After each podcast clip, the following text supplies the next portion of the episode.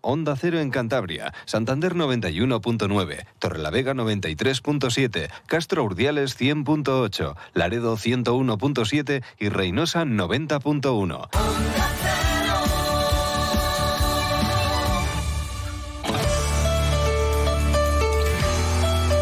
Cantabria en la Onda.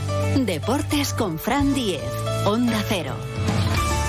Tiempo ya para la información deportiva de Cantabria, aquí en Onda Cero, con José Luis San Julián en la realización técnica. Seguimos de celebración con el Racing por esa permanencia en segunda división. Tiene su mérito, ¿eh? desde la temporada 2012-2013, los cuatro recién ascendidos a segunda A no lograban la permanencia en la categoría de plata.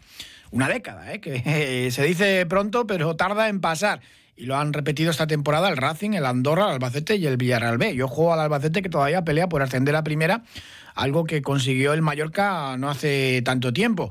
Pero bueno, esto da una idea de lo complicado que es subir al fútbol profesional y no bajar, porque cada vez hay más diferencia entre lo que era la segunda B, ahora primera federación, y el fútbol profesional. El equipo que entrena José Alberto regresa al trabajo esta tarde en la Albericia a las seis y media, ya hay horario confirmado.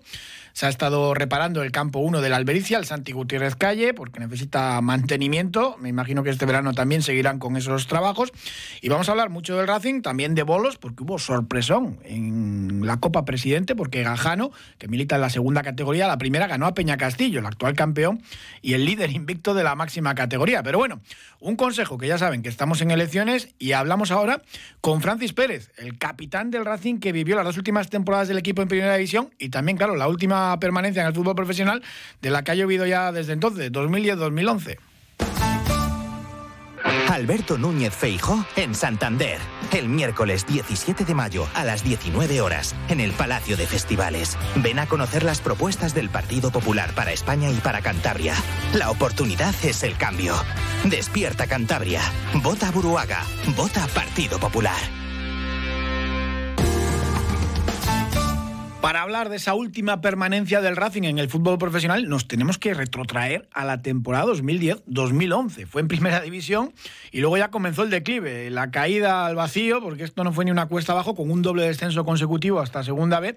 Y unos pocos jugadores lo vivieron todo y pasaron de jugar en la élite al barro de, la segunda B entre ellos el capitano Francis Pérez, capitán muchas de aquellas temporadas, porque también le tocó vivir el regreso a segunda y el descenso otra vez a, a segunda B y dos temporadas en nada más llegar en, la élite, ¿no? en primera división. Es que dos temporadas seguidas en la categoría de plata, como vamos a tener y a disfrutar la campaña que viene, no las hemos tenido desde los años 90, con Felines y con Paquito en el banquillo. Con Paquito se consiguió el ascenso a primera, ojalá que, que se repita la historia. Pero bueno, vamos a saludar ya a uno de los grandes capitanes de las últimas eh, décadas y los últimos tiempos del Racing, el gavitano Francis Pérez. ¿Qué tal? Buenas tardes, Francis. Hola, buenas tardes, ¿qué tal? Uf, ha llovido. Parece que dices una permanencia en el fútbol profesional y te vas a Primera División 2010-2011. Así que estamos aquí como locos eh, celebrando una permanencia en Segunda, aunque el Racing es un club más de Primera que de Segunda. Pues sí, la verdad es que, bueno, eh, al final eh, sabemos que, que no es fácil. A veces nos acostumbramos a lo bueno, pero bueno, es complicado y bueno, afortunadamente, mira, este año se ha logrado el objetivo y, bueno, eh, poco a poco que es donde merece esa ciudad y ese club. Hablábamos, claro, el domingo se pone fin a una década muy mala en lo deportivo. Eh, tuvimos y padecimos el peor resultado histórico del Racing en la tercera categoría del fútbol español. Pero bueno, poquito a poquito a ver si se asienta el, el club. Claro, a ti te tocó vivirlo todo muy rápido además. Llegas en primera división, el primer año se consigue la permanencia, pero luego se baja y otra vez se vuelve a bajar. Pues sí, la verdad que desgraciadamente pude vivir esos dos primeros años en primera, eh, sobre todo el primero que, que, digamos esa permanencia que fue el año bueno y a continuación pues no nos pasó pues lo que estás diciendo. Y bueno la verdad que fueron momentos muy duros muy complicados y, nada pero bueno muy orgullo muy orgulloso de, de haber estado ahí de, de, de estar seis años eh, prácticamente, bueno, dos años en primera, dos en segunda y dos en segunda vez y, la verdad que, un recuerdo, a pesar de que, hubo momentos muy difíciles, pero recuerdo eh, muy bonito también. Y lo difícil que es subir desde lo que era la segunda B y, conseguir la permanencia en segunda. Os pasó porque, claro, el club subió pues casi, casi al borde de la desaparición, con muchos problemas económicos y era muy difícil conseguir la permanencia. Sí, al final, eh, hoy en día, pues prácticamente todos los equipos eh, están muy bien trabajados, eh, todos los partidos son muy difíciles y, al final tampoco con el nombre te, te mantiene. Y, bueno, ese año que subimos segunda vez, de segunda vez a segunda, fue un año muy bonito y a la vez muy difícil. Y bueno, y el año siguiente, pues lo que he comentado, al final es fútbol, es complicado, muchos problemas también eh, en el club. Pero bueno, oye, eh, hay que mirar ahora el presente, el futuro y, nada, eh, disfrutar de que estamos en la categoría de plata y, bueno, y que hay que ser ambicioso y, como he comentado antes, intentar de subir a primera, que es donde se merece ese club y esa afición. Bueno, y estás en tu tierra, esta temporada también has estado en el banquillo del Jerez Deportivo, 11 partidos que, pues bueno, peleaba por intentar salvarse en Segunda Federación. ¿Qué tal la experiencia? Estabas en el filial y, te tocó sustituir, en este caso, al, primer técnico que fue cesado. Sí, bueno, desde que eh, me fui de Santander, eh, eh, contactaron conmigo de aquí del Jerez Deportivo Fútbol Club y bueno, estuve trabajando en las categorías inferiores eh, los últimos años en el filial y bueno, eh, me dieron la oportunidad de que, bueno, el cese de, un compañero del primer equipo y sí que es verdad que bueno, que ha sido también un año difícil, complicado y, y bueno, las cosas no fueron bien también y, y nada, y desgraciadamente pues pues bueno, me cesaron y luego el equipo ha acabado de, la peor manera que con el descenso. Bueno, siempre se dice que uno no se convierte en entrenador de verdad hasta que no le destituyen una vez, ¿no? Eso me dijeron todo el mundo, sí, sí, sí. La verdad que, que fue poco tiempo, pero bueno, eh, fue también duro, difícil, pero bueno, eh, nada, eh, es lo que hay, sabemos dónde estamos y, y nada, eh, esperando oportunidades y seguro que, algo saldrá. Bueno, tienes detrás una trayectoria muy larga como jugador, pero como entrenador es todavía un pipiolo muy joven, 41 años, y a seguir dando esos pasos en los banquillos, ¿no? Sí, bueno, ya te digo, eh, he trabajado solo en un club, en la cantera, he tenido la oportunidad de este año, pues, pues bueno, de, también eh, estar en el primer equipo y, y bueno, poco a poco, a ver qué tal. Bueno, ¿y echas de menos la lluvia del norte? ¿Vienes algo a, Cantabria? Eh, ¿Sigues al Racing siempre vía redes sociales viendo los partidos? Sí, sí, la verdad es que estoy muy vinculado con, esa ciudad, con ese club. Eh, mis dos niños son cántabros y, y nada, eh, por supuesto que, que lo sigo. De hecho, hace, hace dos años estuve también por ahí, unos cuatro o cinco días y, bueno, la lluvia sinceramente no la he hecho de menos, pero bueno, es una ciudad que, que me encanta, eh, la verdad que, que, me acogieron muy bien todos los años que, que estuve, le tengo mucho cariño y, y soy un racinguista más y le deseo lo mejor a ese club. Pues Francis Pérez, muchísimas gracias por atendernos. Un fuerte abrazo desde Cantabria, de todo el racinguismo. Y pues nada, ojalá que dentro de poco te veamos otra vez eh, dirigiendo a, a, un equipo en los banquillos.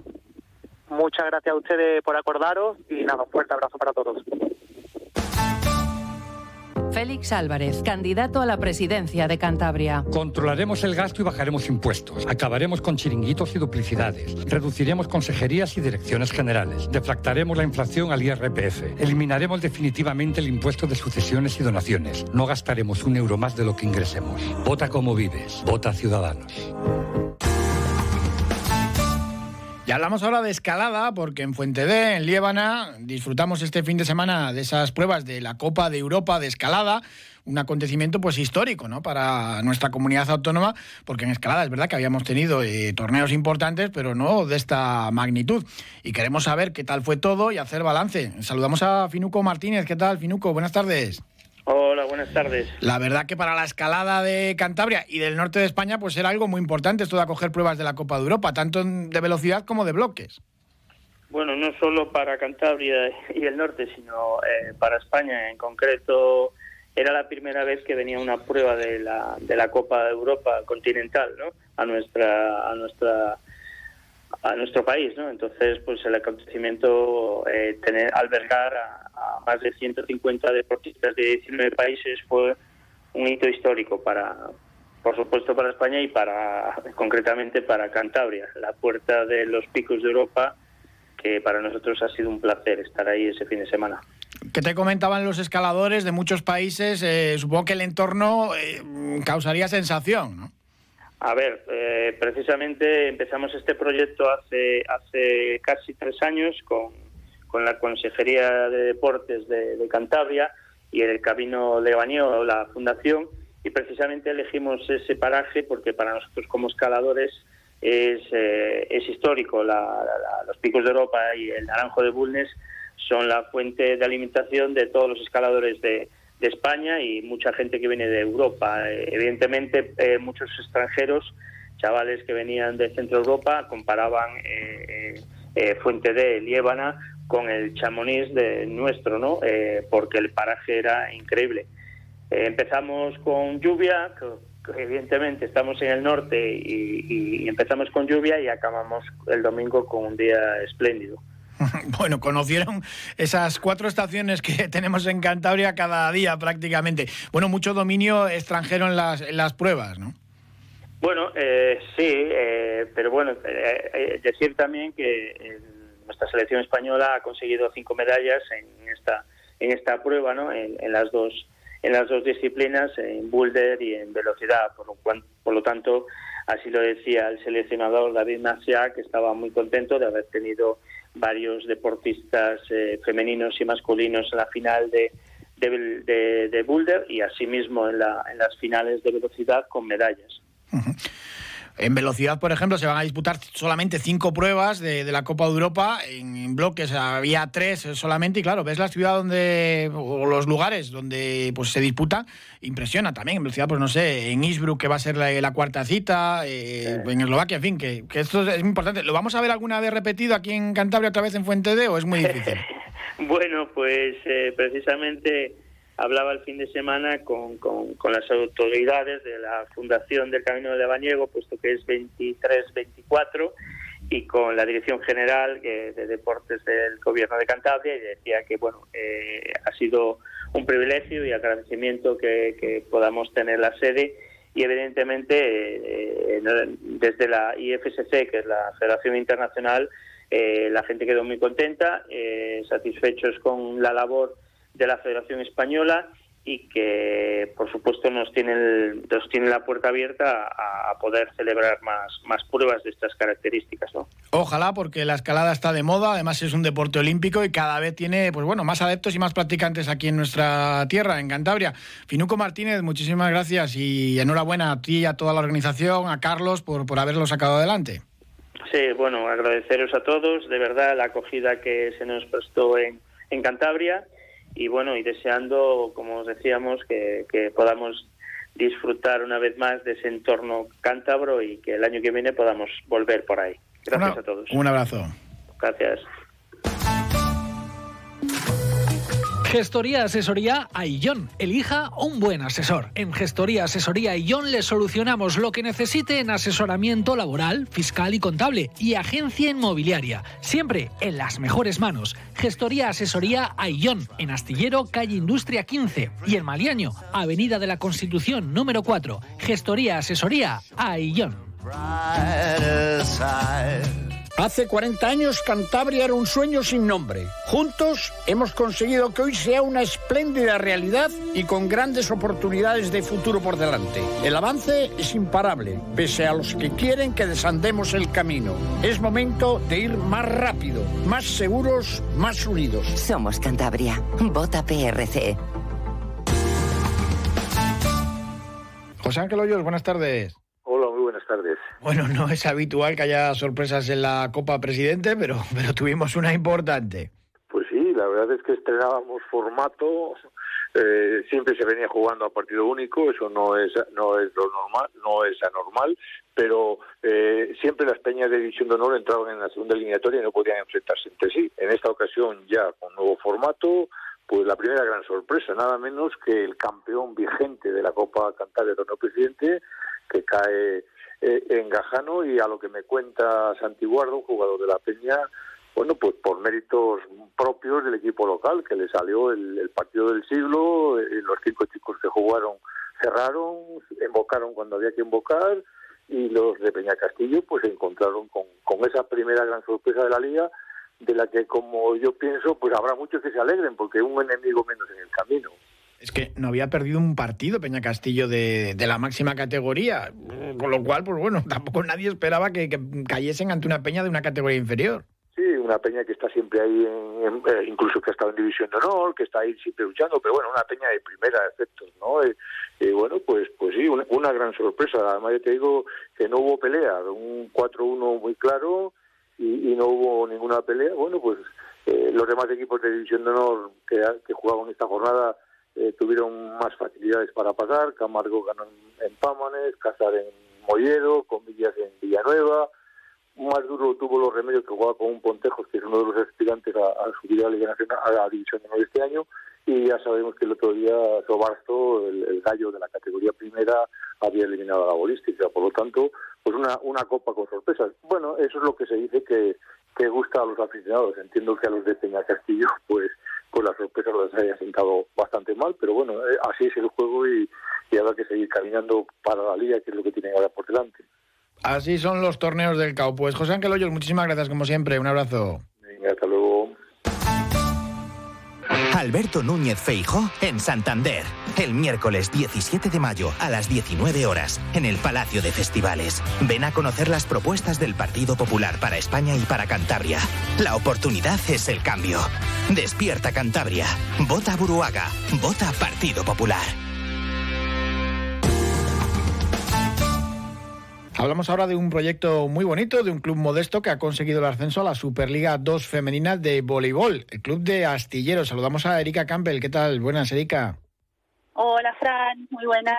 Bueno, cuéntanos cómo este equipo, que es eh, pequeñito, familiar, ha conseguido el ascenso pues a la Superliga 2, donde ya tenemos a un equipo cántabro, el voleibol Torlavega, que tiene detrás una tradición eh, tremenda y evidentemente pues es una población mayor. Sí, la verdad que es histórico esto que hayan dos, dos equipos en Superliga 2, así que todo un logro lo que se ha conseguido con el voleibol astillero. Y sí, en realidad fue un proyecto que empezó hace poco tiempo con J. Crespo y Doya, su mujer, y al final, eh, si bien en un, poco largo plazo tenían pensado llegar a Superliga, eh, de repente como que les estropeé los planes y se los adelanté, porque hace dos años me ficharon para jugar como jugadora, eh, terminamos la liga muy bien y yo dije que me retiraba y esta liga ahora que pasó me propusieron ser la entrenadora y bueno, al ganar salió campeón de la liga eh, entonces ahí automáticamente clasificamos ya para Superliga 2. Entonces fue ahí muy todo muy rápido el logro de ese ascenso, así que ahora en estos momentos, eh, no sé, buscando sponsor, tratando de remediar todas estas cosas que, que en un club chico eh, no se tienen presentes solamente esta familia, o sea que no tienen ni directivos ni comité de padres, entonces ahora como que tenemos que empezar un poco a, a buscar más ayuda porque es mucho despliegue el que el que te el que te dice la Federación Española que tienes que que tener presente a la hora de jugar. Entonces, el presupuesto se ha triplicado, el presupuesto fijo, ¿no? Sin contar con los fichajes. Y bueno, ahí estamos ahora luchando contra todo eso, organizándonos, porque al final eh, intentaremos colaborar todos, ¿no? Hombre, todavía hay tiempo, pero empezáis a entrenar ya en septiembre y la competición en octubre, que luego pasa, pasan los días volando. Sí, claro, porque en realidad eh, el buscar sponsor es ahora, este momento, porque a partir de ahí hay que fichar jugadoras, eso tarda tiempo y en septiembre pasa en nada, ¿sí? Entonces, por eso es que estamos ya tratando de, de hacernos ver, de saber que hay otro equipo en Superliga 2 y bueno, sin más, solamente pedir eh, publicidad, colaboración en lo que sea posible para poder enfrentar este reto. Cuando fuisteis a jugar ya como campeones de vuestro grupo la fase nacional, eh, quedasteis tercera y claro, ves eh, otros equipos, pues no sé, de Mallorca, de Orense, de, de provincias mucho más grandes, ¿no? O de Valencia, por ejemplo, que fue el que quedó en segundo lugar. Eso es, sí, la verdad que fuimos a la fase y mm, el equipo jugó espectacular. La verdad que el nivel que jugó fue excelente, fue una, una gran fase y contra equipos muy buenos, o sea, equipos eh, que en un principio yo cuando los veía en el vídeo para preparar los partidos decía, jolín, eh, que va a estar difícil esto, y sin embargo les plantamos cara a todos los equipos, equipos muy bien formados con una infraestructura detrás impresionante, la gente de Mallorca tenía el sponsor de Kia, de hotel, o sea, eh, en otro nivel, ¿no?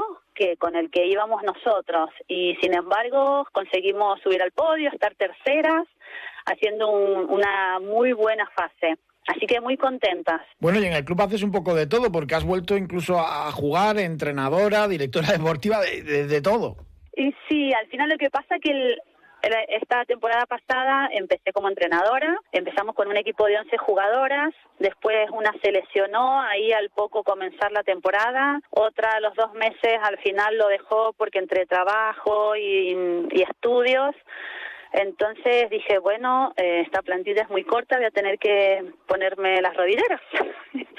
y entonces, sin más, solamente al principio entraba un poco a sacar o cosas así muy puntuales, pero ya cuando vimos que la fase de ascenso, bueno, la fase de ascenso, estábamos ya prácticamente clasificadas para jugar Superliga, íbamos a ir a esa fase, dije, bueno, ya empecé a entrenar, mucho gimnasio, entrenar con ellas, meterme con ellas, entonces, sí, al final en el en lo que fue la última parte norense, que fue la fase definitiva, eh, jugué bastante los partidos y cuando el último partido por el tercer puesto, J. Crespo, que en realidad es el presidente del club, pero es entrenador de toda la parte de la base, que es el que estaba conmigo en el banquillo, me dijo, Erika, eh, sería importante que vos estuvieras desde el principio en el equipo porque desde dentro vos manejás muy bien la situación y las chicas son otras, tienen mucha más confianza, entonces fue así que jugué el último partido y ganamos, fue la verdad que una experiencia decir, a mi edad que esté haciendo estas cosas,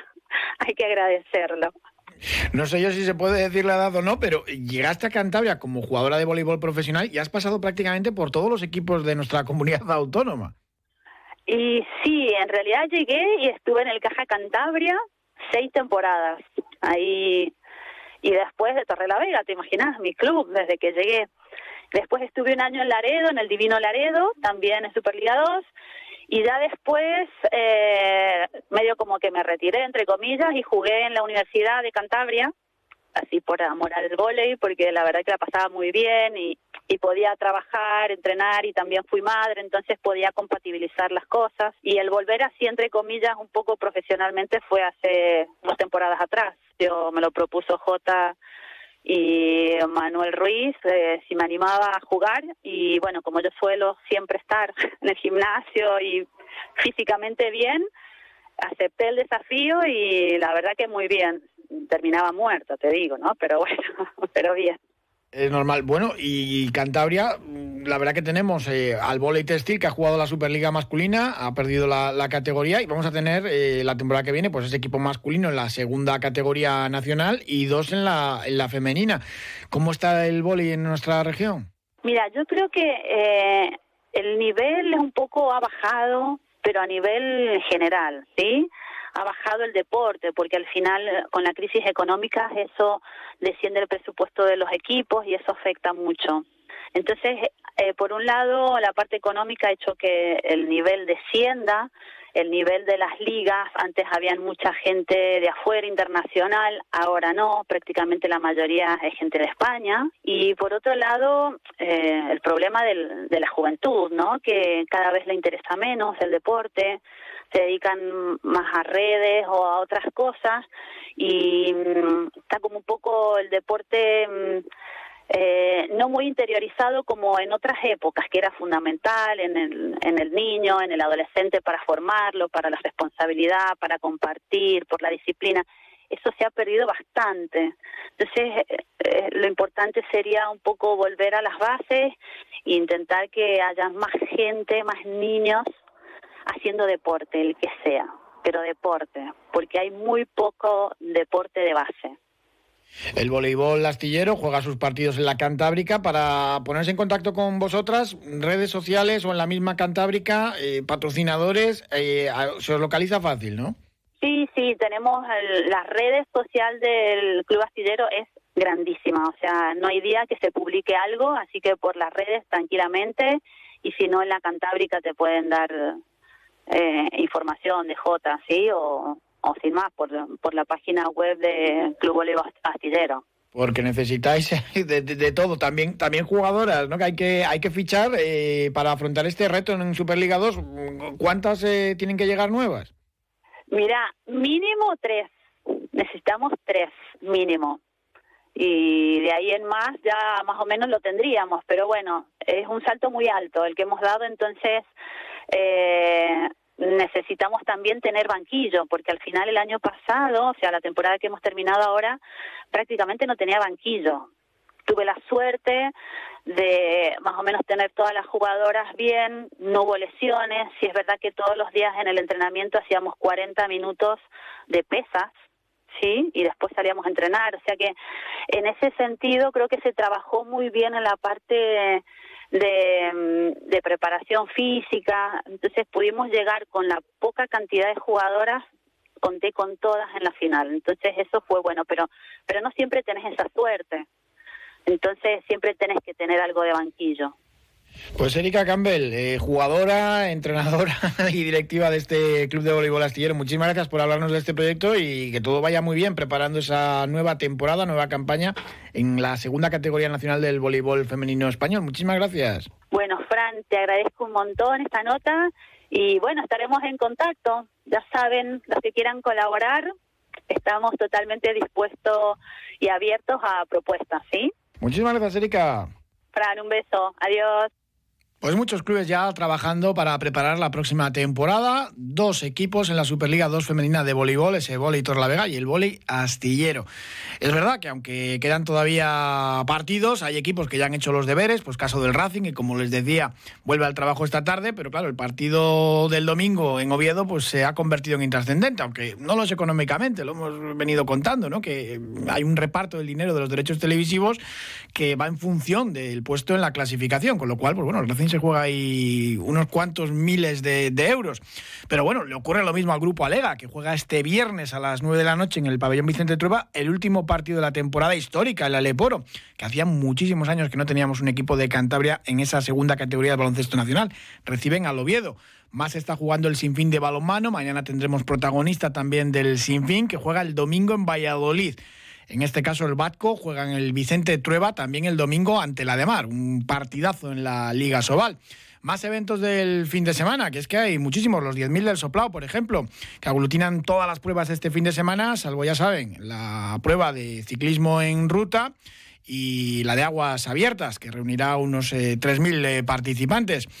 La fase final de la Copa de España de balonmano juvenil ha arrancado ya o va a arrancar esta tarde. El sorteo se realizó esta mañana en la Casa del Deporte. El Sinfín, que participa también en esta cita mm, nacional de, balonmano, se enfrenta en el grupo a la Naitasuna, al Sagunto y al Barcelona. Los mejores juveniles de España están desde hoy y hasta el domingo jugando partidos en el pabellón exterior de la Albericia. Y recuerden también que tenemos boxeo, otro de los temas importantes del fin de semana en el pabellón de Revilla de Camargo, Marián Herrería La Vikinga, que pelea por el cinturón de campeona de España ante Mérida. La rival, la Pugil, que la batió en, Barcelona. Así que hay revancha y va a estar muy, muy emocionante. Además, el debut de la segunda boxeadora profesional que vamos a tener en Cantabria, Mariluz Peral, la joyita, si la podan, la mejor eh, boxeadora amateur que hemos tenido en nuestra comunidad autónoma y que se estrena como profesional este sábado en esa velada organizada por Dani Rasilla Hijo, que también es muy, muy interesante. Son muchos temas los que tenemos por delante. De aquí al viernes se los iremos contando y iremos eh, hablando con más protagonistas del deporte de Cantabria. Muchísimas gracias por habernos acompañado. José Luis San Julián estuvo en la realización técnica. Nosotros les dejamos ahora en muy buena compañía con el programa de Julio Otero y nos volvemos a escuchar mañana aquí, como siempre, a la misma hora, de dos y media a tres, Deporte de Cantabria, Onda Cero. Un saludo, abrazos.